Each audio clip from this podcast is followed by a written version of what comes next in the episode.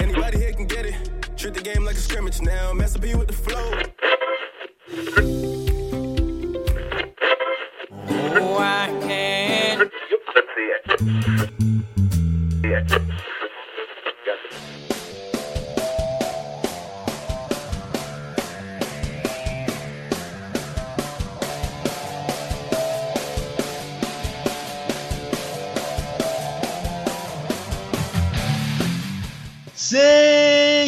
E senhores, bem-vindos a mais um podcast Setlist.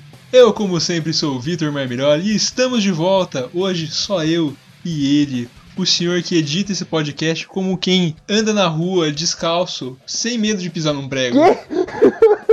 Caralho, essas introduções estão cada vez mais insanas, maluco do céu. Olá, eu sou o Rivaldo Luiz, co-editor e co-apresentador desse belo podcast. Voltamos a gravar presencialmente, porque se todo mundo pode voltar pra escola, pode sair na rua, se pode ter segunda onda, a gente pode voltar a gravar presencialmente e se foda. Convenhamos que é muito mais fácil, né? Não, com certeza. Né? Inclusive, nosso equipamento todo é super tecnológico. A gente nem precisa fazer uma super gambiarra pra poder gravar. Mas enfim, isso é papo. Um dia a gente conta. Hoje nós vamos ter uma pauta mais leve, porque, né, estamos voltando no ritmo, as coisas estão voltando ao que eram antes. Esse episódio, se tudo der certo, saiu 15 dias depois do décimo episódio. Se não saiu, vocês não vão ouvir essa parte, né? Vai cortar. Ou talvez vocês nunca ouçam essa parte, foda-se mesmo. Mas hoje vamos falar sobre covers inusitados. Ou os cover A Lucy Crazy. Os covers que você, você metaleirinho, você ouvinte de música, não imagina que poderiam acontecer, mas aconteceram. E ou são muito bons, ou são muito bizarros, e às vezes fica bom por ser bizarro. Mas antes da gente começar a falar, bora pro tema.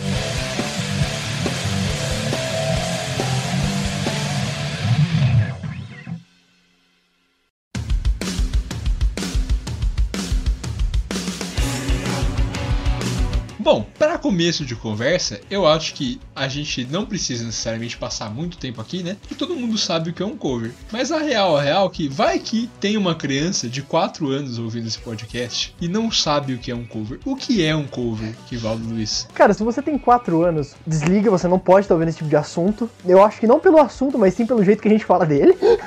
mas cover é basicamente uma regravação de uma música feita por outros artistas. Vamos supor, um exemplo, Chitãozinho Chororó quer fazer um cover de Carry On. Eles vão lá e regravam a música, da mesma forma praticamente, só que cantado por eles. Aliás, esse é um cover que eu gostaria de ver, seria interessante. Acabei de criar uma vontade que eu não sabia que eu tinha. O Fábio Leone cantando evidências. Caraca, eu acho que essa aí é melhor.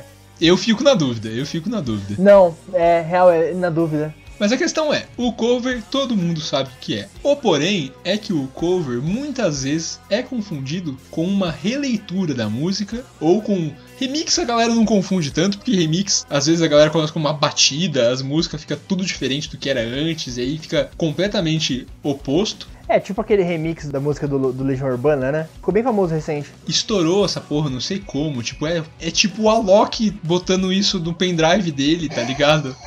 O que é a releitura? A releitura ela é a música regravada também, como é o cover, mas de uma maneira diferente. Óbvio, né? Todo cover não vai ser idêntico à música original, porque senão não teria sentido você fazer um cover se você fizesse algo idêntico, né? É mais fácil contratar a banda de verdade e botar eles pra tocar, né? E nem assim fica igual, na real. Se parar pra pensar, depois de muito tempo, se uma banda faz uma regravação daquela música, sai diferente por causa da, da roupagem que a banda está naquele momento. Então, até isso, de certa maneira, é uma releitura. É um cover de si mesmo, talvez. Enfim, Exato, aquele lance, né? Você pode olhar para uma obra de arte duas vezes, as duas vezes que você olhar, independente do espaço, tempo que você tiver, vão ser sentimentos diferentes. As releituras são muito comuns, por exemplo, quando as bandas fazem, sei lá, principalmente bandas de metal, né? Fazem gravações acústicas das músicas que não são acústicas. ou pega uma música famosa e faz uma versão metal dela. Sim, são todas formas diferentes de se fazer uma releitura. Obviamente, você também tem outras formas de se fazer uma releitura. Você pode pegar a música e deixar ela mais lenta, você pode pegar uma música de um gênero e passar para outro gênero. Assim, o limite é a imaginação para as releituras. Isso deixa elas muito boas. Ou não, né? Vamos ser honestos, nem sempre. Acaba acontecendo de ter exemplos, de ter situações que a, que a releitura é meio, meio meh. Assim, vai, vai de gosto também. Afinal, o que, o que é bom e o que é ruim? É relativo. Assim, O que é bom nesse podcast é o que a gente gosta. Exato. Então, assim, o que é bom? Música boa. O que é ruim? Iron Maiden. Todo dia, a oportunidade que aparece, a gente vai falar mal de Iron Maiden. Eu acho que algum dia alguém vai fazer um bingo do setlist, tá ligado? Falaram mal de Iron Maiden. Cheque. É, isso aí, isso aí mesmo. Inclusive vai ter que ter o sininho. Outros exemplos de releitura também muito interessantes. Muita gente no YouTube faz regravações ou releituras das músicas em med- estilo medieval, em 8-bit, 8-bit eu acho sensacional. A galera regrava com teclado, ah, não sei como eles fazem aquilo na verdade. Tem várias formas, né? Tem a galera que pega um teclado, que tem um, que consegue emular muito bem o som de chip. Tem a galera que é mais ousada e que faz tipo de chip tune mesmo. Que aí eu acho que é um pouquinho fora da casinha e eu não entendo. Mas a galera faz, tá ali. É tipo compor música de videogame. Naquela época era assim, velho. Era fazer música por chip. Completamente insano, mas Funcional. às vezes funciona, às vezes fica meio merda, como sempre. E além do cover e da releitura, nós temos os remixes. Os remix, não sei qual é o plural de remix, Eu também não. Eu acho que é remixes, porque remix já tem o Szinho ali. talvez seja. Remix e mashup também É, mashup é interessante. são dois São duas formas de expressar uma música. Exato. O remix, vocês devem saber, porque, né? Remix é uma coisa muito atual, na verdade. Assim, porque antes não se tinha tecnologia pra fazer remix. E o mashup é basicamente você pegar duas músicas, aí depende se as músicas vão ser diferentes, se as músicas vão ser iguais. Geralmente as pessoas que fazem bons mashups têm o ouvido pra perceber que as duas músicas têm mes- os mesmos acordes ou o mesmo tom da música e conseguem encaixar uma música na outra perfeitamente e fica supimpa Ou às vezes um cara é um filho da puta e consegue mexer na estrutura sem, sem parecer e faz isso ficar bom. É, mas aí já são outros níveis de edição de áudio que esse podcast não entende. E nem quero entender. Quero passar longe desse tipo de coisa. Sobre remix, é legal que os próprios artistas e bandas estão fazendo os seus remixes. Tanto é que você percebe em alguns álbuns, tem lá o álbum de remix. O exemplo recente é a Dua Lipa, que lançou o Future Nostalgia, basicamente, com um remix, sabe? O próprio The Weeknd também. Virou uma moda e os próprios artistas estão divulgando. A Aurora fez isso com Exist for Love também. Não só com esse, né? O Warriors também tem remix, o. No, no próprio All My Demons Greeting Me as a Friend, né? Isso. Tem, tipo, remix de outras músicas também. E é, na verdade, uma estratégia pra você não deixar um- uma pessoa qualquer no YouTube fazer e ganhar dinheiro com isso, né? Principalmente com música pop isso acontece. Se você não ouviu o nosso episódio passado sobre música pop, por favor, ouça. Acontece muito com música pop também, né? Porque, tipo, ah, já faz sucesso, então a gente bota uma versão remix pra galera botar na balada, saca? Botar num nicho que a música não chegaria, saca? É, fazer uma versão um pouquinho mais dançante, sei lá, to- to- tocar na balada, talvez. Foda-se. Com essa moda oitentista, né, que tá chegando, às vezes nem precisa de remix, né? A própria música já é meio dançante. Sim, Blinding Lights tá aí pra provar que qualquer balada nostálgica pode ter música atual. Mas por fim, de todas essas formas, tem uma forma de se apropriar de uma música do artista que não é legal, que é o plágio. O que que é o plágio, Sr. Rivaldo? É crime, basicamente. Assim, é- não é legal literalmente. Estamos falando de, de leis aí. O plágio, na real, é quando você pega a estrutura de uma música sem autorização, na cara dura mesmo, e usa na sua. Um exemplo bem clássico pra galerinha do metal aí é o Parangolé fez isso com o Angra. Pegou um riff, eu acho que é da música Nova Era, e colocou na sua música aí, eu já não sei qual que é. E aí alguém no YouTube, alguém na interwebs da vida, né, percebeu e falou assim, mas isso aqui tá- parece que, né, sei. E isso rende processo, né, porque... Sim. Obviamente, direitos autorais estão aí pra processar as pessoas, né? Só pra isso que o direito autoral serve. É claro, claro.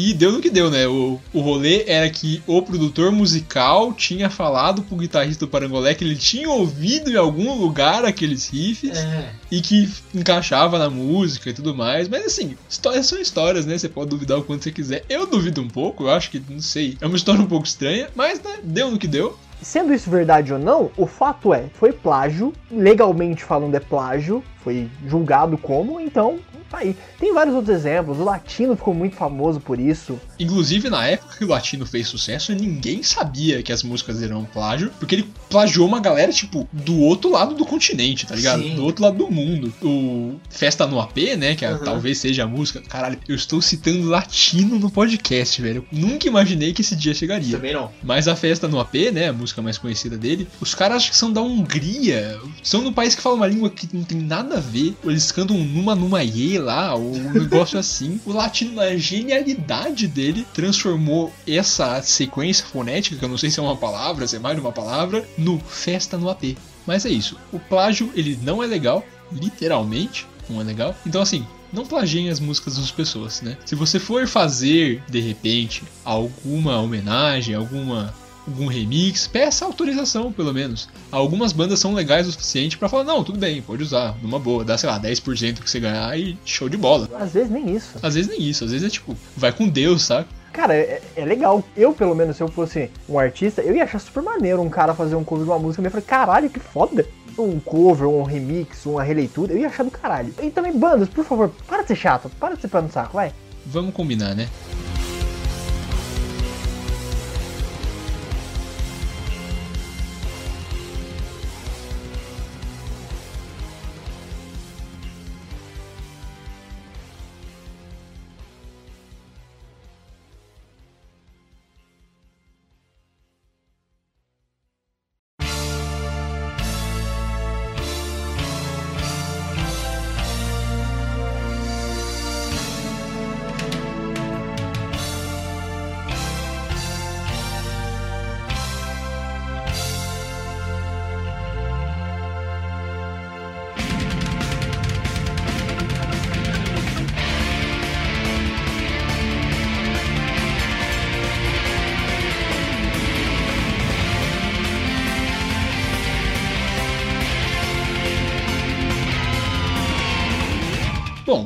Definido então que são covers, releituras, remixes, mas para que, que serve o cover?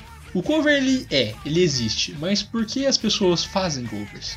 Eu acho que tem três pontos assim principais que a gente pode citar. Deve ter mais, mas a gente não pensou muito. É uma pauta bem leve, então foda-se, não precisa pensar muito. Afinal, pensar não é talvez uma das nossas maiores Eu características. acho que a pior delas, inclusive. Talvez, talvez. É, mas enfim, existem esses três principais propósitos que é prestar uma homenagem, embarcar no hype, que eu acho super válido também como al- alavancar uma carreira, e o famoso vamos zoar. Cara, cada um ali tem o seu propósito. Tirar uma onda com a música eu acho super válido. Assim, desde que você não, não seja ofensivo, só faça uma brincadeira leve, eu acho que é super válido. Inclusive, muitos das releituras, né, de um gênero pro outro, geralmente são para isso, sabe? Por exemplo, o Brasil é campeão mundial de fazer releitura de música boa em forró. Cara, sim, e todos ficam excelentes. E todas ficam excelentes, Às vezes melhor que o original. Porque é forró. Exato, forró é muito bom. Cara, Calcinha Preta é o campeão disso. Sim, é, inclusive eles fizeram uma oficialmente, né? Lançaram como música deles mesmo. Eles têm música sem ser assim? É uma ótima pergunta, viu? Eu acho que não, eu nunca ouvi pelo menos, sério mesmo, não tô nem zoando. A questão também do, do embarcar no hype, que muita gente pode levar isso pro lado negativo, mas eu acho super positivo. Que eu já disse, é um jeito de alavancar a carreira muito boa, muito bacana, porque você faz um cover, às vezes dá certo, às vezes não, né? Convenhamos que muita gente às vezes faz esse tipo de cover e não alavanca nada. Mas pelo menos tem ali um cover legal. E é o que vale a intenção, cara. Eu acho que, tipo, desde que você não cometa um crime, sabe? Latino, sabe? Parangolé. desde que você não cometa um crime, eu acho super válido você tentar alavancar a carreira de, de alguma forma. Inclusive porque quem nunca teve uma banda na vida. Porque assim, caso vocês não saibam, pouquíssimas bandas começaram já lançando álbum e assim. No imaginário das pessoas, até pode ter começado assim. Ah, sei lá, o Black Sabbath, isso é completamente uma fake news, tá? O Black Sabbath começou em 1970, lançou o álbum e boa, saca? É show. Mas e, sei lá, em sim, 69 ele tava num barzinho fazendo cover de qualquer coisa, né? Que não existia música de metal antes, não dava pra falar. é foda. Não, mas é, é- é- Eu acho que em casos de lançar álbum no primeiro ano, assim, criando uma banda basicamente pronta pra ser assim, eu acho que existe um jeito pra isso acontecer. Os músicos já têm uma carreira prévia de começar uma banda antes dessa. E muito mais importante do que ter experiência prévia é você ter contato com pessoas, né? Com estúdio, com Sim. agente, com pessoal que marca show. Toda essa burocracia que é bem chato, é bem incômodo, né? Você pode muito bem começar sua carreira lançando um álbum, mas se você não tiver contato, você não vai fazer nada. Você lança o álbum, beleza. e Isso acontece muito, infelizmente, na cena, principalmente na cena de rock e de metal atualmente, né? O pessoal lança um álbum, a música é boa e tudo mais, mas não tem contato, não chega nas pessoas, porque, ah, sei lá, postei no Spotify, a galera ainda tem essa ilusão, talvez, de que se ah, você botou na internet, eventualmente você fica famoso, saca? E não é bem assim que funciona. Raríssimas exceções isso acontece. Eu não consigo pensar em nenhuma. Cara, eu consigo pensar em uma, e não é nem na internet, é na televisão, que foi a banda Malta. Ah, não, mas eles já começaram indo um programa, né? Sim, mas assim, É, não, fa- faz sentido. eles surgiram do nada, foram pra um programa, ganharam o programa e ficaram famosos, sim. Nem sei se chegaram a lançar álbum antes ou depois. Antes eu não sei. Mas é assim, eles tiveram o contato que foi a mídia televisiva. A internet é muito menos sólida do que a televisão. Uhum. E a gente tem, obviamente, os covers que são para prestar homenagens. Geralmente, covers desse tipo são feitos, são músicas de bandas conhecidas, né, de bandas grandes, feitos por outras bandas grandes ou por outras pessoas que fazem isso para realmente homenagear alguém, homenagear a banda. Isso é muito comum, por exemplo, em álbum de aniversário. Uma banda que fez isso e é um álbum que eu adoro e todo mundo detesta é o Halloween álbum de aniversário é meio que uma auto-homenagem, né, cara? Eu acho incrível isso. Eles fizeram o álbum de 25 anos da banda, se não me engano, que lançaram um, um álbum que é completamente acústico, que todo mundo odeia e eu acho incrível. Eu acho meio paia. Eu acho meio paia. Eu gosto muito. Assim, tem músicas que ficaram, tipo, realmente estranhas. Tipo, I Went Out ficou estranho, porque tem umas crianças ali, e aí você fica meio, tipo, mano, isso, isso parece errado, saca? Fica estranho. Mas tem umas músicas que ficaram boas, sabe? E o Fly Free ficou bom, por exemplo. Não gostei muito não, mas tudo bem. Mas assim, a opinião desse podcast é que ficou ok. Ok, porque se um gostou, outro não, ok. Deu empate. empate, empate técnico. Mas existem também outras bandas, que, por exemplo, Powerwolf. Eles fizeram no Blast and Possessed um álbum de 13 músicas normais. E depois fizeram um segundo álbum, tipo, versão de luxo, aqueles negócios que você faz pra vender mesmo, ganhar mais dinheiro, né? E não tá errado. Não tá errado, é, forma de marketing tá aí, né? E aí tinha 13 bandas fazendo covers das músicas deles mesmo, nenhum deles ficou bom. Na real, eu gostei ali porque, porque é o Maio Petrosa. Eu quero do Creator, é uma coisa do Creator e eu gosto muito dele. Eu sou, eu sou uma beat desse cara, então. Eu sou, pelo menos sincero, né? Ou também, por exemplo, no caso do Jill, quando. Eu não lembro, tem um álbum específico ali que eu não lembro qual era a comemoração de aniversário ou aniversário de morte meio zoado, né? Mas de certa maneira tava ali completando X anos que ele tinha morrido já. E lançaram um álbum de covers com vários artistas gigantes da cena metal prestando homenagem pra ele. Tinha Corey Tail, tinha Killswitch Engage, que é uma banda de metalcore assim que é grande. Tinha uma porrada de gente. Tinha Anthrax. É, uma galera assim, bem grande, fazendo cover de Jill, sabe? Acontece também, tem tipo os tributos, álbum tributo com X banda fazendo cover. Ou às vezes é um show de tributo, né? Eu lembro que no Rock in Rio de 2013, talvez, teve um show inteiro que foi tributo ao Renato Russo. Então assim, e às vezes a homenagem é simplesmente, tipo, a gente gosta dessa música, a gente gosta dessa banda, a gente vai fazer aqui uma regravação e lançar é boa, saca? Às vezes nem é um cover, às vezes é uma releitura mesmo. É, a gente vai colocar to- todos eles na mesma casinha, tá, gente? É bom avisar. Eu tô, tô avisando um pouco atrasado agora, mas a gente vai colocar tudo na mesma casinha porque é mais fácil. Apesar de a gente saber a diferenciação, é tipo pop, a gente sabe que não é gênero, mas é. Foda-se, é. Exatamente.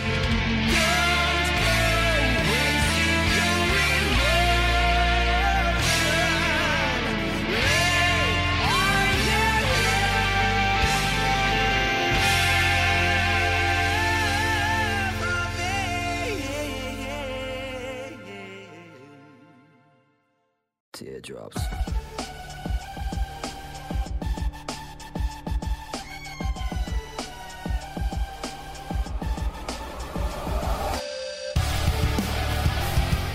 Mas existe um universo onde o cover ele brota assim do chão, de repente você tá andando na rua, você tropeça num cover. Você, acontece isso de, de vento em pouco, você tá, sei lá, olhando o seu celular, de repente para um cover que é a internet, né? É, principalmente o YouTube, que eu acho que é aí onde o cover reina. O cover e releitura, principalmente esses dois. Reina tudo, cara. Na real tem muito mashup, tem muito remix, tem muito cover, tem muita releitura e tem muita gente grande fazendo isso, tipo, grande dentro dessa área. que Ficou muito grande dentro do YouTube, sei lá, canais com milhões de inscritos só de fazer cover.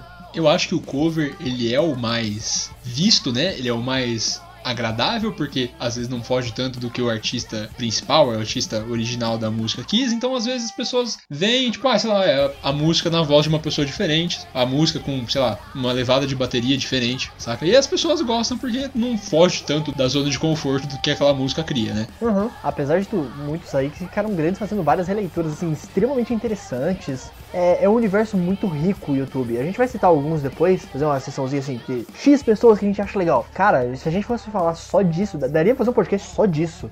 Depois que a internet se popularizou, muitas pessoas viram no cover uma das formas de lançar carreira mesmo e de muitas vezes ganhar dinheiro, né? Obviamente, só as pessoas com milhões e milhões de acessos conseguem faturar alguma coisa, né? Pra viver, assim. Às vezes tem as pessoas que conseguem tirar um dinheirinho ou outro, mas pra viver, tipo, tem que ser muito grande pra isso. Mas tem muita gente que faz isso de fato. Inclusive com a ajuda de Patreon e outras plataformas que são pra doação de, de grana, né? Eu ia até citar isso, porque mesmo esses canais muito grandes, se depender de YouTube, cara, você tá fudido. YouTube é uma das piores plataformas pra se trabalhar. Eu acho que só perde pro Spotify. Sim, sim. Spotify, tipo, paga absolutamente nada, velho. É. É muito raro o Spotify pagar alguma coisa. Mas o YouTube, ele limita muito os criadores de conteúdo. E então, tipo, tem muito essa coisa do, do- do público da pessoa já se prontificar a ajudar. Por exemplo, doando dinheiro em Patreon, em PicPay. Eu acho que PicPay é muito coisa de podcast. Eu acho que a galera não, de- não usa muito. Mas enfim, tem PicPay, tem a puta que pariu, tem padrinho, tem a porra toda. Tanto que o YouTube muitas vezes é sacana, né? Principalmente, acho que agora eles não estão mais fazendo isso, mas há um tempo atrás eles é, deixaram as diretrizes de direitos autorais da plataforma muito mais severas. E essa galera toda que fazia cover começou a ser afetada demais, porque não tem como você simplesmente chegar pra todas as bandas que você quer fazer cover e falar: Oi, com licença, eu estou indo fazer um vídeo de cover da banda. Você poderia, por favor, autorizar aqui, fazer um termo pra eu botar no YouTube o termo, pro YouTube entender que eu tenho autorização pra fazer o cover dessa banda? Tipo, não tem noção, cara. Se a pessoa posta semanalmente, pensa semanalmente você ir atrás de uma banda. Às vezes a banda é gigante, nem, nunca nem vai ver a sua mensagem. Vai cagar baldes pra você, não por ser arrogante, mas sim porque, tipo, o volume de mensagem que essa banda vai receber é, é, é, é um mundo complicado. YouTube, YouTube, vai fazer um episódio só sobre isso, que, querendo ou não, ainda dá pra, afeta muito a música. Sim. E o propósito de tudo dessas, desses criadores de conteúdo é primeiro criar conteúdo e o segundo é tentar algumas vezes, em caso de algumas bandas, se lançar no mercado mesmo. Ah, não sei, a gente montou aqui uma banda, a gente acha que a gente consegue tocar bem, cantar bem, isso que tem, mas a gente não tem, sei lá, mais de duas músicas escritas. Não dá pra você simplesmente fazer um show, fazer um álbum. Lança uns covers no YouTube e fala só, nossa banda aqui faz covers, mas também. E aí você puxa pelos covers, né? Ah, e a gente tem aqui aqueles covers, mas a gente também tem essas músicas aqui que são nossas, saca? E aí você começa introduzindo as músicas próprias, e aí sim você vai subindo, né? Na Sim. internet eu não sei como isso funciona, mas isso é muito comum em show autoral, né? Sim, sim. em show das bandas mesmo, ah, tipo, ah, sei lá, a gente toca um cover ou outro, porque a gente não tem repertório pra fazer um puta de um show gigante. E aí a gente toca nossas músicas, fala que a música é própria. E assim vai ganhando espaço, né? Muitas vezes funciona muito bem isso, inclusive. Pelo menos em show, muitas bandas fazem isso e eu acho do caralho. Inclusive, eu prefiro muito mais show autoral, viu?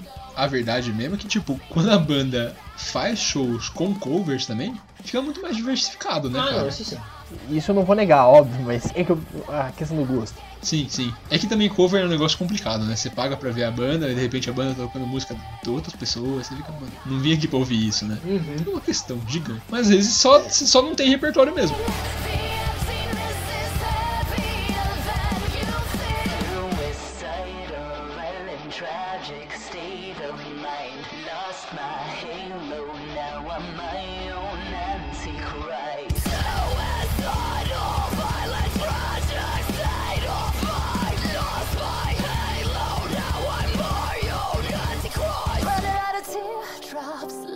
Mas como a gente prometeu, vamos citar alguns nomes. Eu vou primeiro citar o que atualmente são os meus favoritos, que são os Melodica Brothers. São dois irmãos, obviamente, né? Por causa do Brothers, né? Você já percebe. Dois irmãos italianos, que tem um canal no YouTube com o mesmo nome, né? Que fazem releituras das músicas de maneiras muito incríveis. E assim, incríveis no sentido não só de criatividade para você se pensar como fazer releitura da música, mas também no sentido musical. Eles fazem de uma maneira as músicas de uma maneira completamente única.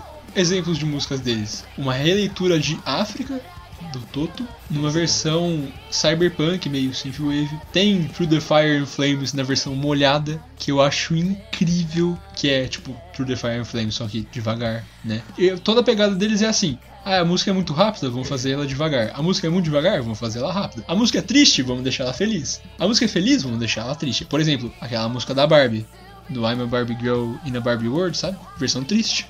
Incrível. Dois exemplos que eu gosto muito é o The Sound of Silence no estilo de Ghost, que é muito bom, e a outra que eu acho que é uma das mais interessantes, assim, diferentonas, que é pegar a música Complicated da Avril Lavigne e deixar ela realmente complicated, que é fazer ela em versão prog metal, que é muito bom. O Melodica Bros realmente são os caras assim, são supimpa pra caralho.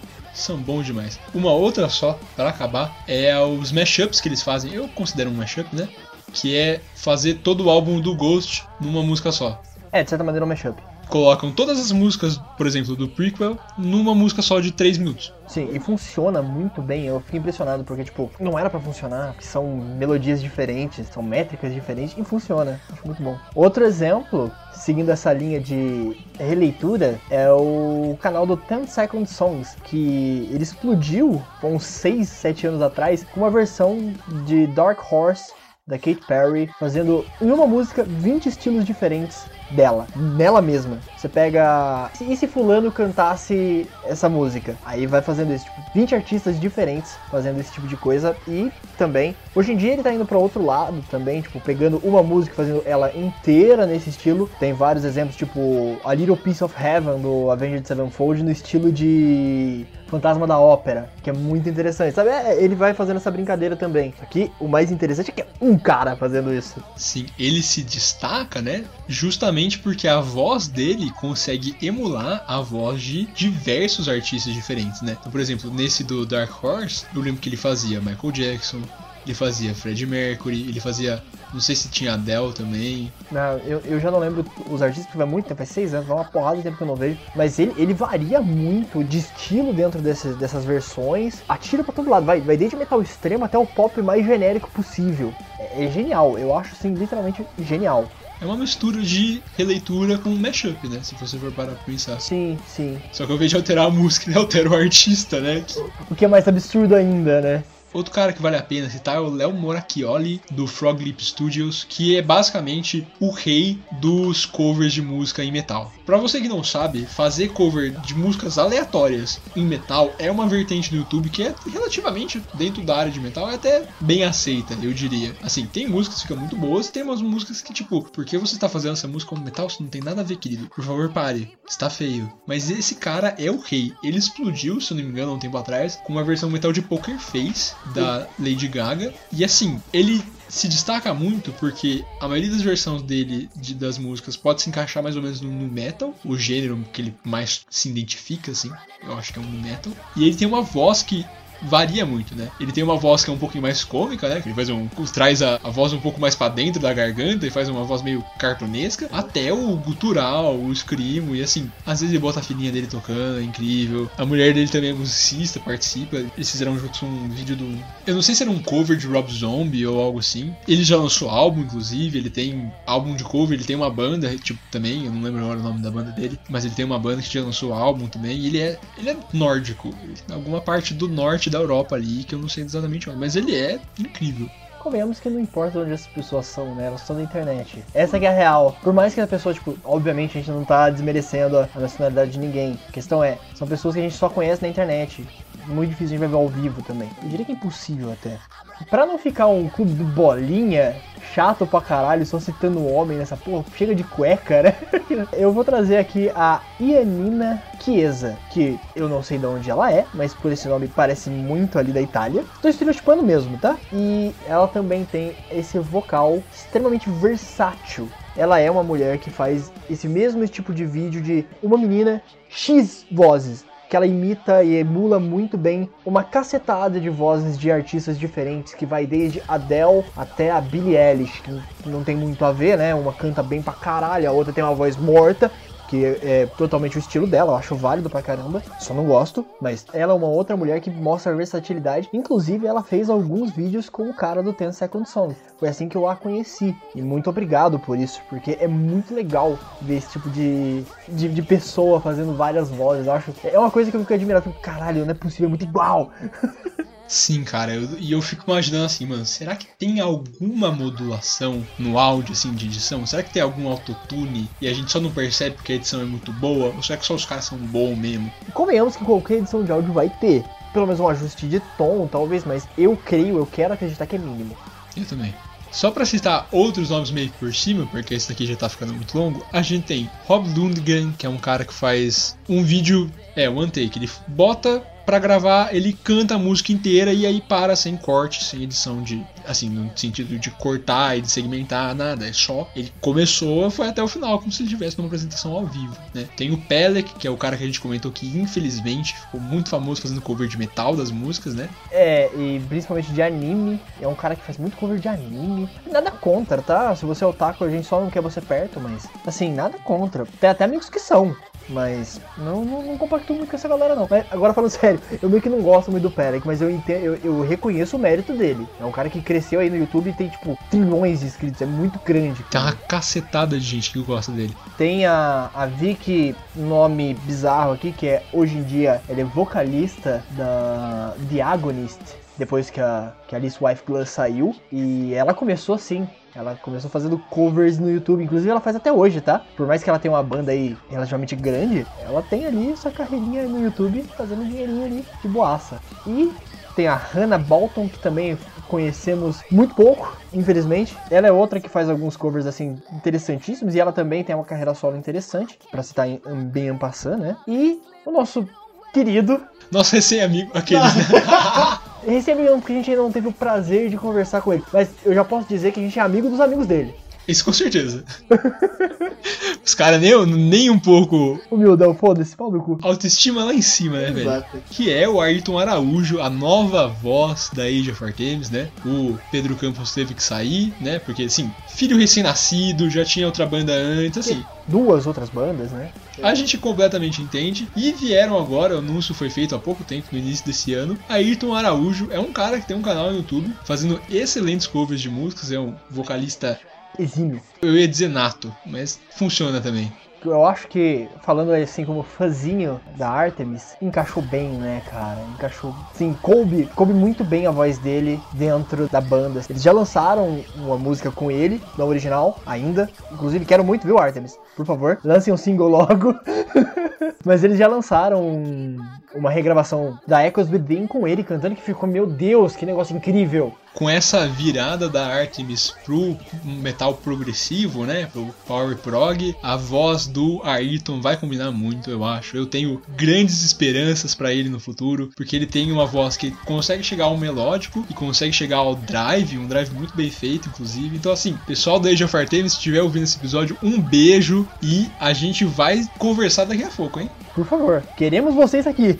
De novo. Quanto mais vezes, melhor, inclusive. Pra quem não entendeu, a gente entrevistou a Age of Artemis, banda brasileira de metal, de power metal, prog metal, no episódio 6. Então, se você não ouviu, vá lá ouvir e depois volte aqui. Um dos nossos melhores episódios. Eu diria que é o melhor, talvez assim, É a melhor entrevista. com certeza. Puxa saco pra caralho, Caralho, né? pra caralho. Nossa senhora.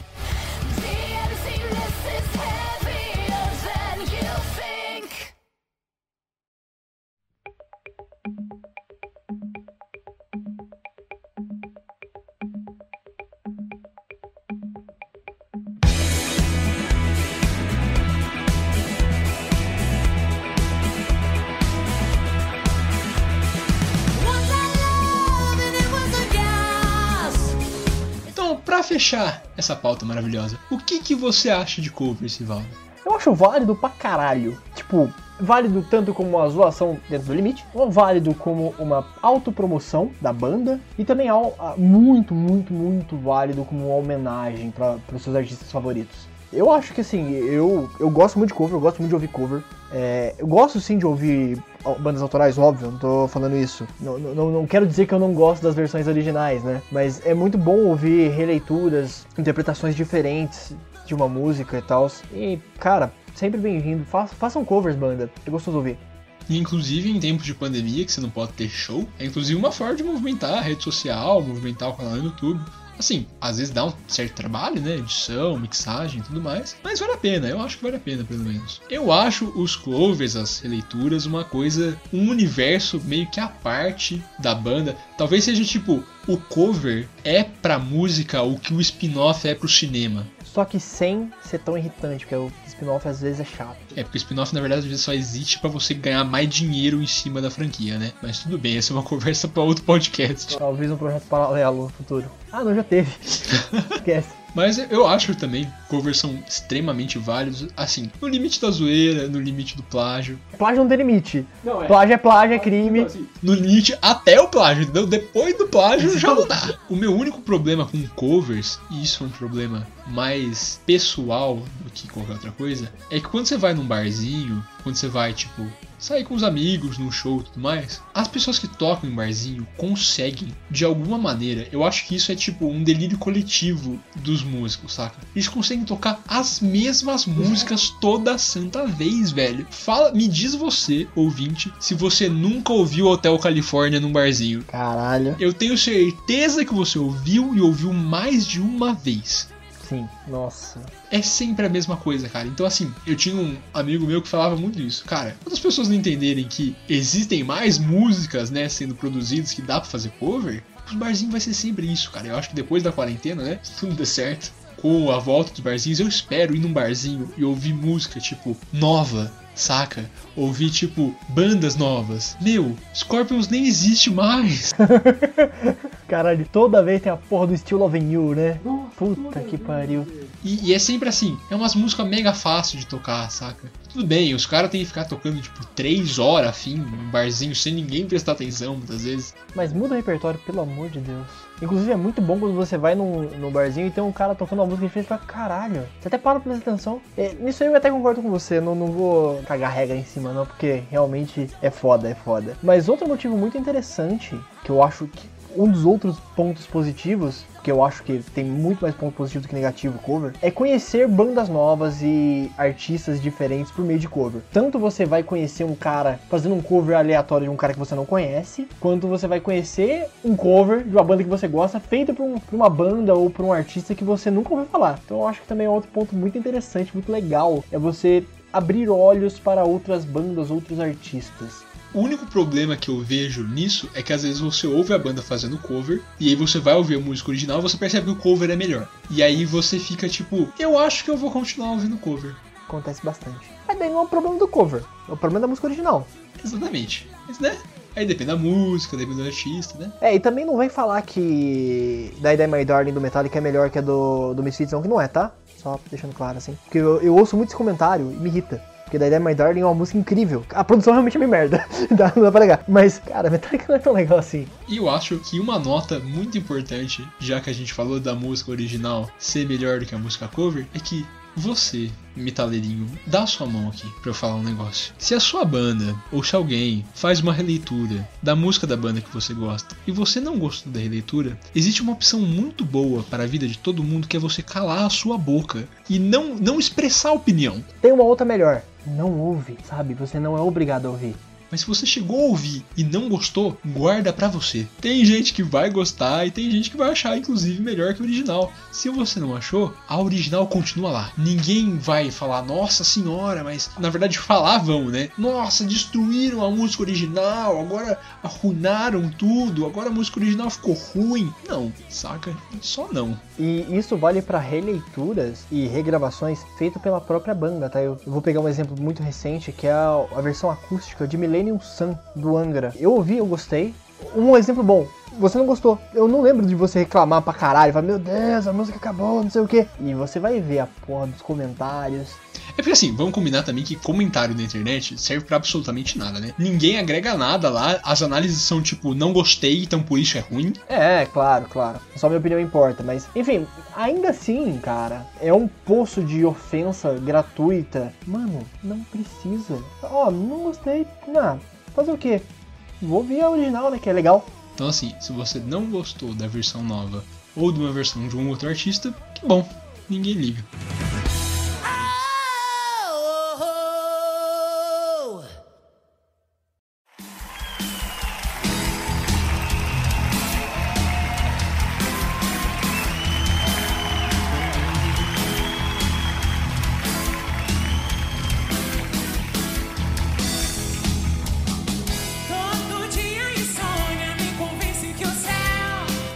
Chegamos ao nosso segundo bloco. Se você nunca esteve nesse podcast, a primeira pergunta que eu tenho pra você é o o que fez você ouvir esse podcast? Por favor, comenta com a gente depois se você quiser, como você conheceu esse podcast. Mas se você chegou aqui agora, bem-vindo, primeiramente. E, segundamente, Nesse segundo bloco, já para combinar com segundamente, nós vamos lhe apresentar sete alguma coisa. Hoje, especificamente falando de covers, a gente vai apresentar sete covers. Não covers normais, Releituras, mas são covers. e são covers que você não espera. É, claro, claro. A gente escolheu assim os sete, alguns são inusitados, outros nem tanto. Assim, é uma lista interessante, eu acho que é uma das nossas melhores listas de música. Na real, todas as nossas listas são perfeitas, foda-se. Eu acho que em questão de diversidade talvez seja a melhor. Então, é, real. Tem covers conhecidos, tem covers desconhecidos, mas a questão aqui agora é essa a nossa set list, a nossa lista de sete coisas, entendeu? Por isso o nome do podcast.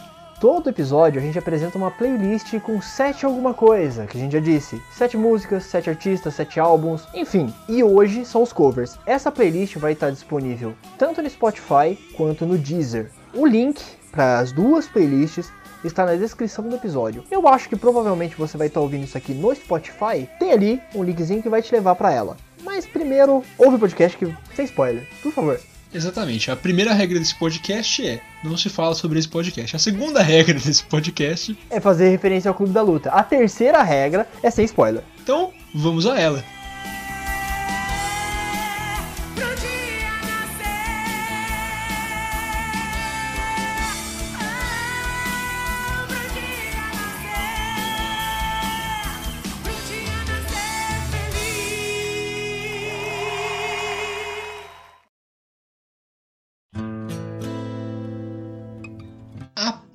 Primeira música da nossa playlist é muito conhecida e muita gente não sabe que é cover, inclusive, que é Hurt pelo Johnny Cash. I hurt myself today to see if I still feel. I focus on the pain, the only thing that's real. The needle tears a hole the old familiar sting. Try to kill it all away, but I remember everything. What have I become? My sweetest friend. Everyone I know goes away in the end. And you could have it all.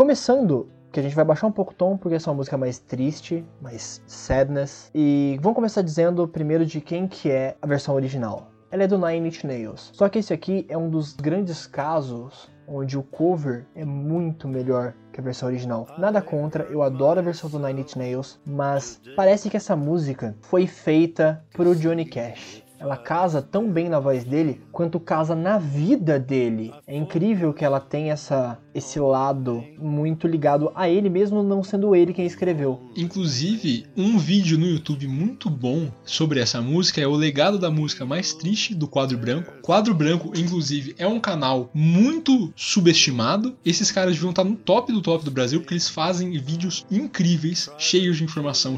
Então, se você quiser entender mais a fundo como Hurt é uma música casa com o Johnny Cash, se você não conhece a história do Johnny Cash, a carreira dele, vale a pena ouvir, ver esse vídeo. O link também eu, vamos deixar na descrição porque eu acho válido. Então, assim, tem uma história muito engraçada sobre a Hurt. Não lembro onde eu ouvi essa história, não sei se foi exatamente nesse vídeo, mas eu lembro que parece. Tudo isso aqui é especulativo porque eu não vou pesquisar. Eu gosto muito da história, se for mentira, eu prefiro acreditar nela. Que é. O Johnny Cash chegou a gravar essa música antes de pedir autorização pro Nine Inch Nails pra soltar ela no álbum, enfim. O Nine Inch Nails falou, não, não, minha música tem todo o direito deles. Eu acho babaquinha, acho babaquinha, mas todo o direito deles. Até que o produtor de Johnny Cash falou, não, então aqui, ó. Os caras aceitaram na hora. Não, beleza. Eu super entendi a proposta e tal. Porque é uma releitura tão diferente, inclusive, da música original, que basicamente, se você colocar as duas músicas uma do lado da outra sem a letra, né? Porque a letra é a, continua sendo a mesma, não percebe que são a mesma música, né? Então, ne- às vezes nem dá pra acusar de plágio, saca? Se não fosse a letra, elas são versões tão diferentes que, inclusive, deixam a música do Johnny Cash mais famosa, né? Porque realmente não tem nada a ver com a música original. to see if I still feel. I focus on the pain, the only thing that's real. The needle tears a hole, the old familiar sting. Try to kill it all away. But I remember everything. What have I become? My sweetest friend. E outro fator que eu acho que deixou a versão do Johnny Cash mais famosa, mais palatável até, é que primeiro que a Nine Inch Nails é uma banda de industrial, então ela tem um instrumental meio de difícil acesso para algumas pessoas, de difícil assimilação para algumas pessoas. É, e o Johnny Cash faz uma versão acústica no violão extremamente honesta. Cara, eu acho que, sério, essa música é uma das mais lindas e tristes que eu já ouvi na minha vida. Eu acho que ele não faz a música como se ele estivesse gravando, tipo, oficialmente. Eu acho que ele canta essa música como se ele sentisse a música, saca? E aí vai numa parada muito que não tem explicação lógica, obviamente, e nem deveria ter, talvez. É que simplesmente ele gostou da música, ele deu a própria versão do jeito que ele tava se sentindo, do jeito que ele tava, final de carreira, final de vida, né? Ele morreu pouco tempo depois, né? A questão é, Hurt virou a música mais triste da história na voz de alguém que não foi quem compôs ela. Vale ressaltar, Hurt ficou muito famoso graças ao trailer de Logan. Muito obrigado, o filme é muito bom, tá? Mas eu acho que um dos grandes legados do filme é popularizar essa música de novo e trazer ela à tona. E combina muito bem com o personagem Wolverine também, é incrível. Que também tava no fim da carreira, né? No fim da vida, então assim, casou muito bem com o filme. Então, pra não perder o costume, sobe, mas não tanto. Hurt. What have I become? My sweetest friend. Everyone I know goes away in the end. And you could have it all. My empire of dirt. I will let you down.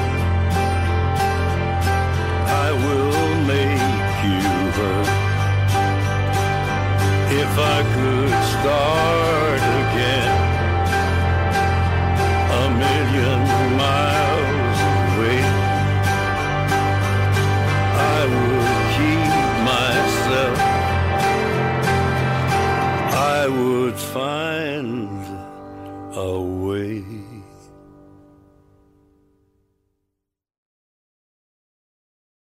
I got a hangover. Whoa,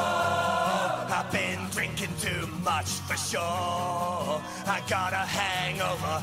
Whoa, I got an empty cup. Pour me some more, so I can go until they close up. Hey, and I can drink until I throw up. Nossa segunda música, vamos subir um pouco o astral, porque nossa vida, um cover, uma releitura de uma das bandas que a gente mais gosta, Hangover, do Ailstorm.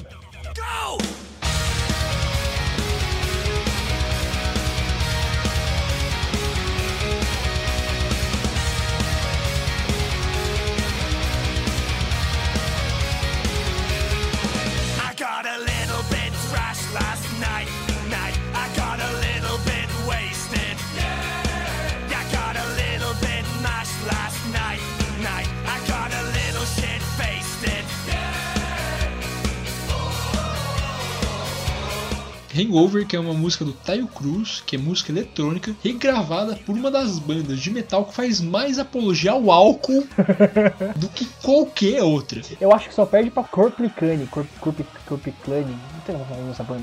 Essa versão do Aeostorm que é completamente maluca, né, velho? Eles são completamente malucos, né? Pra começo de conversa. Aham. É, não, Aeostorm vai ser uma das bandas que, meu Deus do céu, eu acho que hoje em dia eles estão mudando um pouquinho esse lado deles de pirate metal. Porque eu acho que eles cansaram, eu entendo. Porque essa vibe de pirataria passou, né? Há muito tempo, né? Eu acho que eles estão cansando, sabe? Porque, tipo, pega esse último álbum deles, que é muito legal. Inclusive, Aeostorm é uma das bandas que fez um álbum de releitura na voz de cachorrinhos. Em verdade, tem isso, né? Eles lançaram um álbum todo e lançaram um álbum extra na voz de cachorrinhos, que tecnicamente é uma releitura das próprias músicas. Exato. E eles tocam ao vivo latino. Isso eu acho impressionante. cara. Mas enfim, sobre Hangover. Ela ficou famosa por tocar no filme Hangover. Mas, cara, eu gosto muito da versão do Aeostorm. Eu acho que combina muito com a banda, pelo teor alcoólico que a banda emana. E que, putz, das bandas mais bêbadas que eu já ouvi na minha vida. Primeiro que eles têm uma música que se chama literalmente Drink, né? É, tem outro que chama Rub. Exato. Então assim. É porque tem toda essa vibe da pirataria, que pirata bebe, saqueia e mata, e é É. isso a vida do pirata, né? Mas assim, é um cover inusitadíssimo. Nossa, muita gente não conhece esse cover e esse entra na categoria que eu prefiro o cover. Não só por ser do Aeostorm, mas eu acho que combina mais com o Aeostorm. E outra, música eletrônica é meio. É, meio, irrita- meio irritantezinho, meio irritantezinho. É muito raro, algumas exceções, óbvio tem, mas é raro. Então, para não perder o costume, sobe. Agora pode subir. Sobe bem, sobe bem. Hangover. Mas não sobe tanto que senão depois dá dor de cabeça e.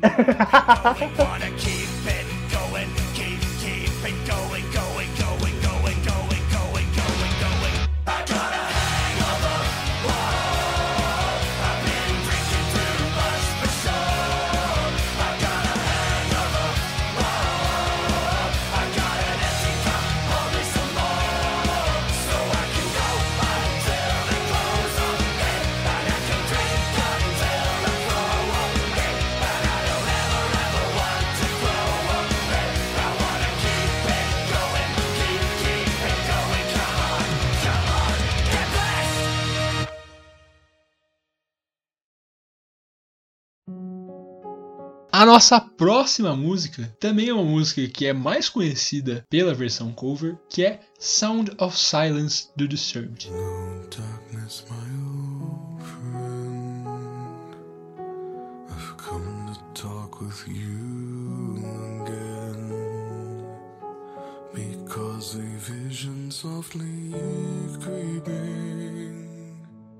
Left its seeds while I was sleeping.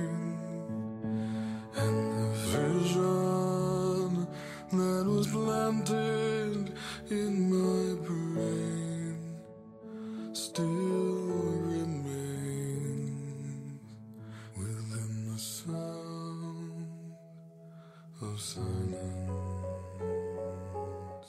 Sound of Silence é a música que todo mundo já ouviu, eu tenho absoluta certeza, que todo mundo já ouviu aquele comecinho. Já viu em vídeo de gente caindo, de gente sendo rejeitada, de gente morrendo em joguinho. Mas a versão original é de uma dupla chamada Simon and Garfunkel. Que é muito boa a versão original, inclusive, vale ressaltar.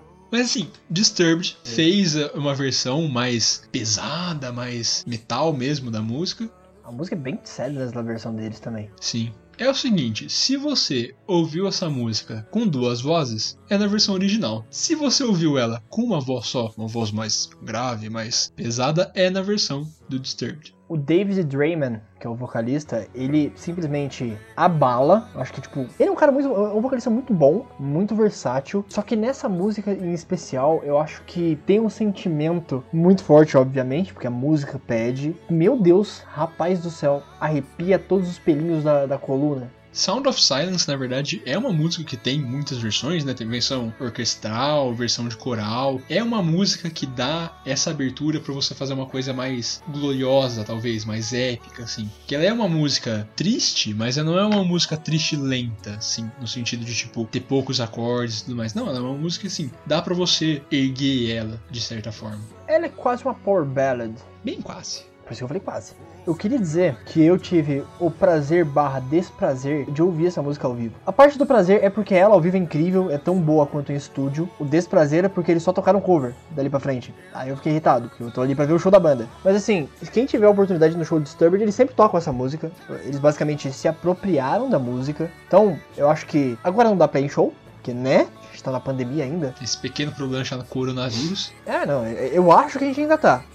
Não sei. Tem gente que discorda, né? É, mas se um dia, assim, surgir a oportunidade e você gosta desse tipo de música, vale a pena. Só torça pra eles não fazerem só cover, porque daí irrita um pouquinho. Mas tudo bem. Então, de novo, sobe, mas só um pouquinho. Sound of Silence.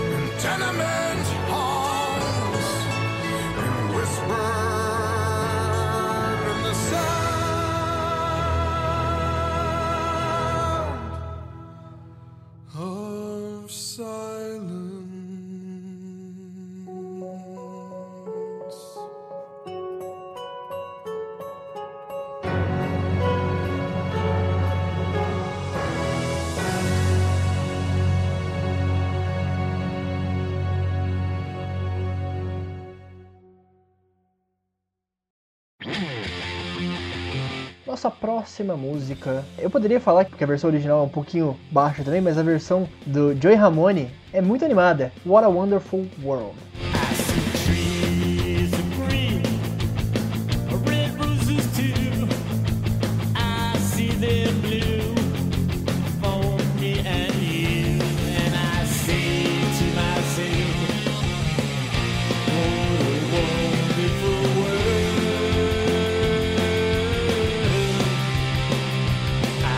Joey Ramone, eu acho que é um dos caras, assim, do punk rock norte-americano, estadunidense principalmente, que é menos punk possível, porque ele adora uma cultura pop. Inclusive, essa música é um exemplo do como ele gosta de música, assim, dos anos 50, que é a cultura pop ali da época de quando ele era criança. Esse cover, eu acho que é uma das excelentes releituras. É basicamente, e se o Ramones cantasse What a Wonderful World? É basicamente isso. E é excelente, é muito bom pra quem tá começando a ter uma banda fazer um cover dela. E exemplo, a minha. Quando eu tinha banda, eu tocava essa música. Não sei se você lembra. Lembro.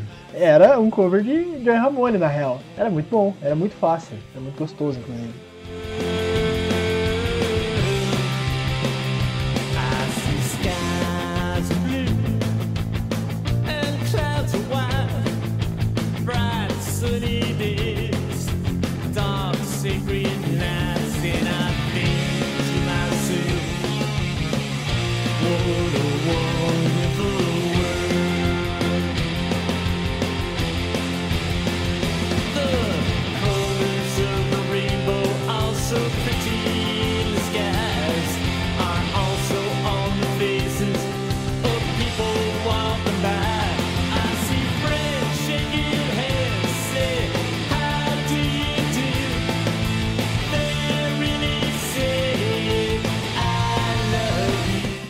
Música que, assim, as duas versões são muito diferentes, né? Não dá pra falar, nossa, eu prefiro essa do que essa. Até dá, até dá. Dá, mas assim, a música original é um clássico, né? Sim. Você fala, ai, não gosto da música original, é tipo, Aliás, a música original que eu não disse, né, é do Louis Armstrong. Não é o Armstrong que foi pro espaço, tá, gente? não é do Steve Wonder também. Muita gente acha, né? Sim. Como você disse, é um clássico ali, uma música assim. Tem um milhão de versões, inclusive tem versão do Gilberto Gil, acho que é uma das primeiras, primeiras respostas do, do Google, se você quis pesquisar What a Wonderful World. É, mas tem um milhão de regravação, tem um milhão de versão. Tem uma muito famosa, que é a, a versão no ukulele, que é do Israel, insira o nome havaiano aqui, não vou conseguir falar, mas também é muito famosa e muito boa também. Mas estamos falando especificamente da do Joey Ramone. É um punk rock, fazendo uma, de uma música clássica, clássica, Gênero, clássica, clássica. Que fica excelente, nossa, eu adoro. É, como você falou, o que seria se fosse Ramones tocando essa música? Ou o que seria essa música sendo tocada rapidinha, né? Felizinha. É basicamente o que o Melodica Bros faz. Sim, o Joe Ramone sendo o pioneiro nesse. Não pioneiro, mas sendo um cara que fa- faria isso é muito legal.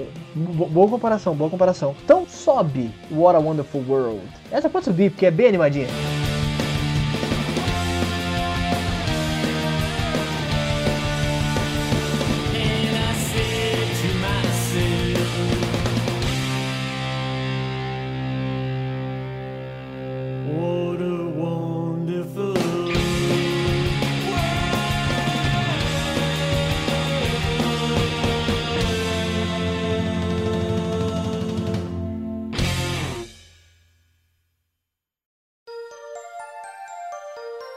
Completar e continuar a nossa montanha russa de emoções, né? Música triste, música feliz, música triste, música feliz. A gente chega na nossa próxima música, que é Mr. Sandman, na versão do Blind Guardian. Mr. Sandman, bring me a dream. Make her the cutest that I've ever seen. Give her like roses clover. Tell her that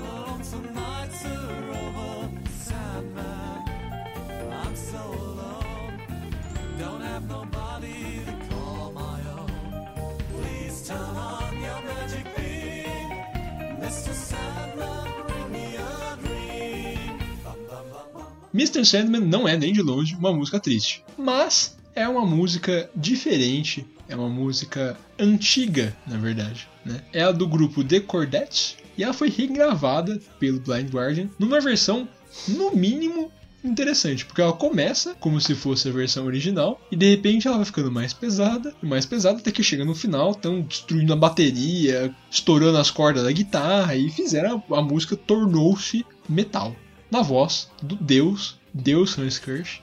É o melhor vocalista de todos os tempos. Sim, tô sendo bem parcial mesmo. Que ele só tem um pecado na vida, que é ser amigo do, do cara do Ice Earth. Mas, cara, primeiro que a versão original é excelente. É muito gostosa. Ela não é uma música triste, mas é uma música muito gostosa de ouvir. Passa uma vibe gostosa. Eu pelo menos acho. Eu gosto também, eu acho que ela é, ela é tranquila, saca? Ela é tipo o lo-fi dos anos 50. É, basicamente. Basicamente. Só que com mais letra. Porque o Lo-Fi praticamente é só instrumental. Com, na verdade, com mais instrumental também, né? Lo-fi geralmente é só, tipo, o teclado. É, é, é real. Mas, ah, cara, só que o Blind Guardian, ele, inclusive, a linha de cover de, de música dos anos 50 do Blind Guardian é basicamente isso. Você pega a música original, começa como ela é tocada e vai aos poucos vai transformando numa parada mais metal possível. Eu acho isso excelente, acho muito, muito diferente. E outra, mostra um entendimento de música da banda, né? É simplesmente como se começasse a música num gênero e terminasse em outro. É, e fica aqui a menção honrosa, só pra não passar batido, tem um coverzinho que segue mais ou menos essa linha, da Dream A Little Dream of Me, que também é excelente. E também Surfing USA, né? Que é uma música que é mais animadinha que essas outras duas, mas também vira metal de uma hora Sim. pra outra. Tem no final o Hans gritando, é incrível. Cara, Blind Guardian é uma banda que se quisesse fazer uma carreira de cover assim no YouTube, eu acompanharia, acompanharia fácil, porque é muito bom. Se quisesse lançar álbum assim também, eu não ligaria. Nossa, com certeza. Então é isso. Sobe.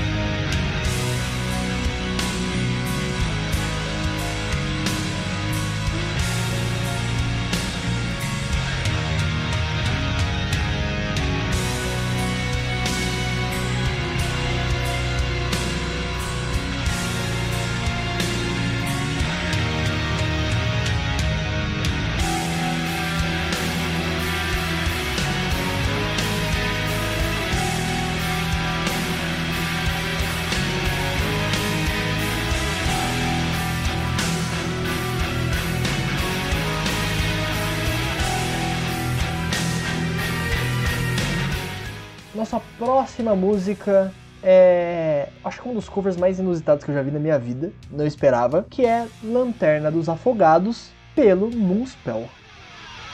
Está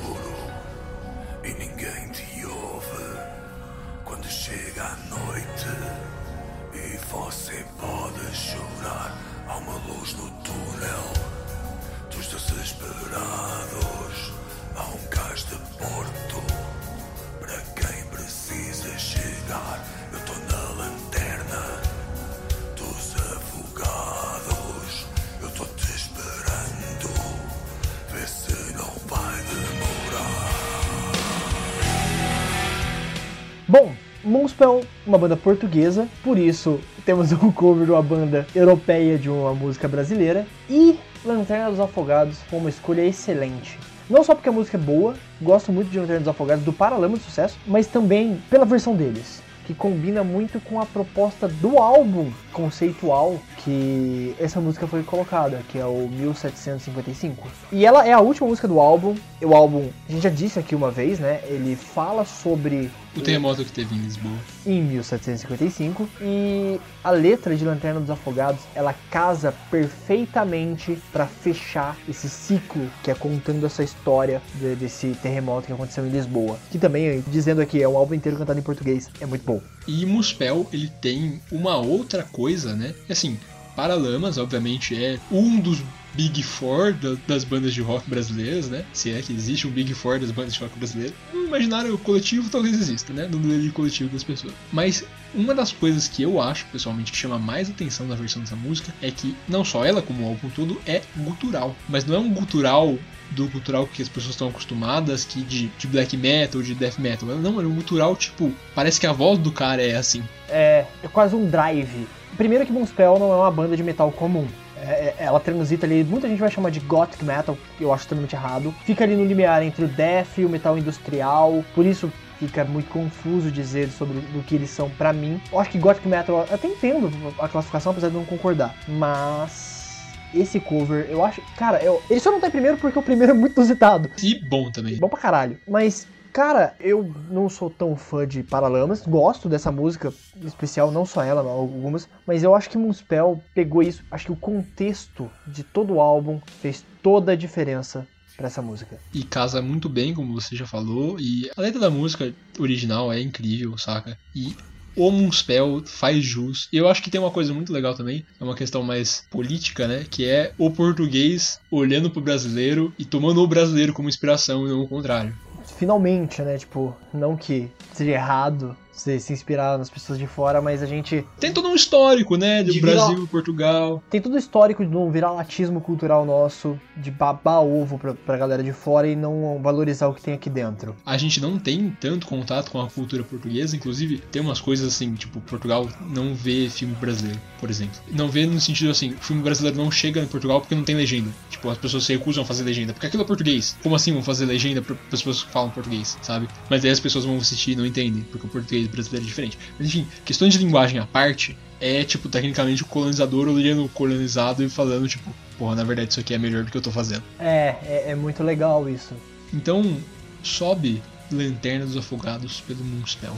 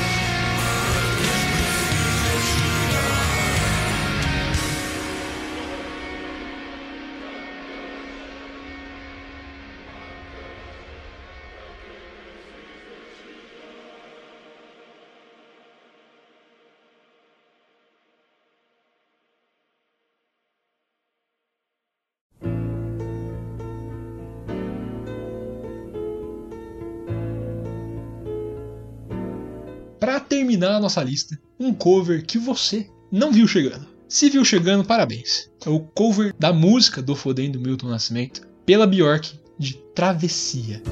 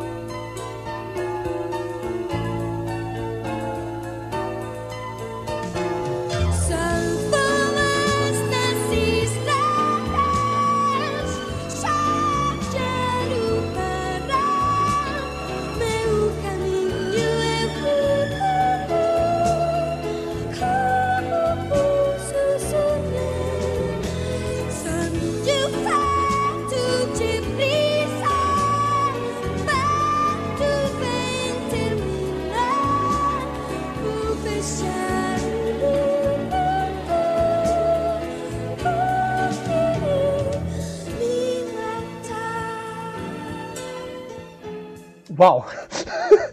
Primeiro, isso é tão inusitado, cara. Primeiro, vamos contextualizar. Eu acho que a gente só precisa contextualizar Bjork, né? Porque o Milton Nascimento, se você não conhece, você tá errado. É, a realidade é essa mesmo. Bom, Bjork basicamente é uma cantora pop.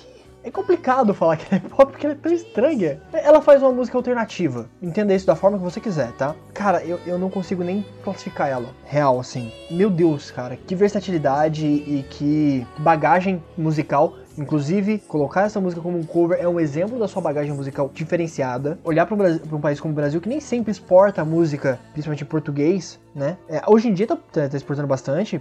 Mas exporta como música latina, né? Não como música brasileira. E a gente já passou dos anos 50, onde a nossa música era famosa, bossa nova era muito famosa.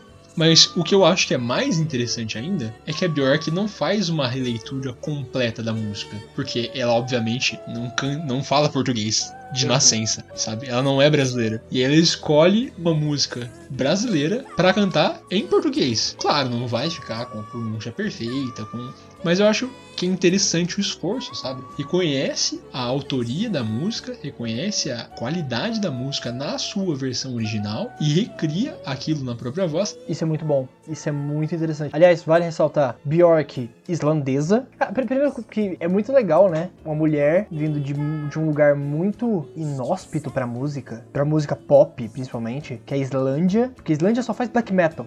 Dá a impressão é assim. E ganhando o mundo. Cara, que a, que a Bjork é extremamente famosa.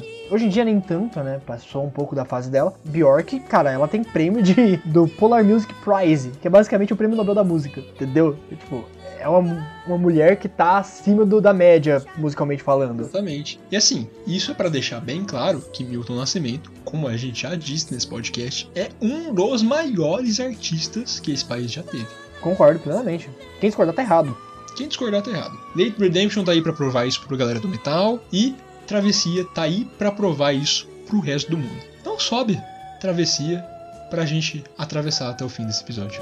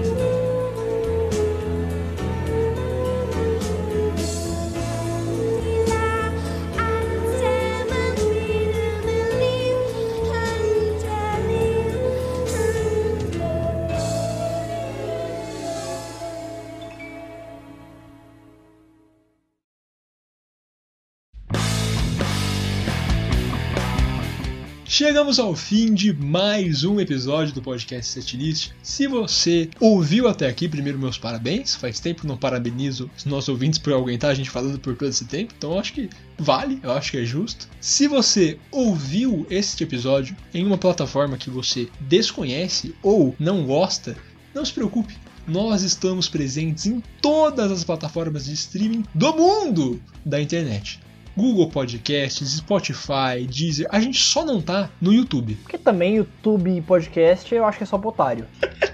Não, e sem falar que o YouTube tem tudo uma questão de direito que a gente já falou, né? Então a gente assim, postar no YouTube pra depois derrubarem o nosso vídeo, eu prefiro não postar. Tem o Spotify, cara, é de graça. Exato. Podcast é a mídia mais democrática que tem. Você pode ouvir onde você quiser sem pagar um tostão por ela. Você só paga a internet, na verdade. daí- Mas até aí, né? Mas aí a gente não vai colocar, né? Porque é o básico do básico. Às vezes nem isso. Se você tiver no Wi-Fi público, você pode baixar. Tecnicamente sim. Mas nos siga no Instagram também. Estamos lá. Inclusive, vamos voltar a postar resenhas? Eventualmente sim. Uma hora ou outra vai, pintar uma resenha lá. e aguarde que a gente tá pensando em algumas coisinhas interessantes pra movimentar aquele lugar, porque tá muito parado. Tá, tá uma terra abandonada praticamente.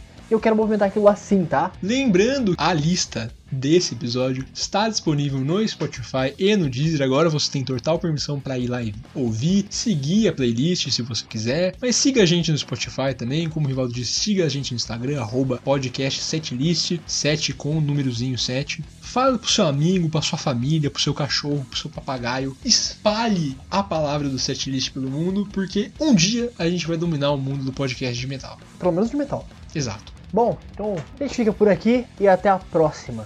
Tchau! Um abraço a todas vocês e todos vocês e até a próxima.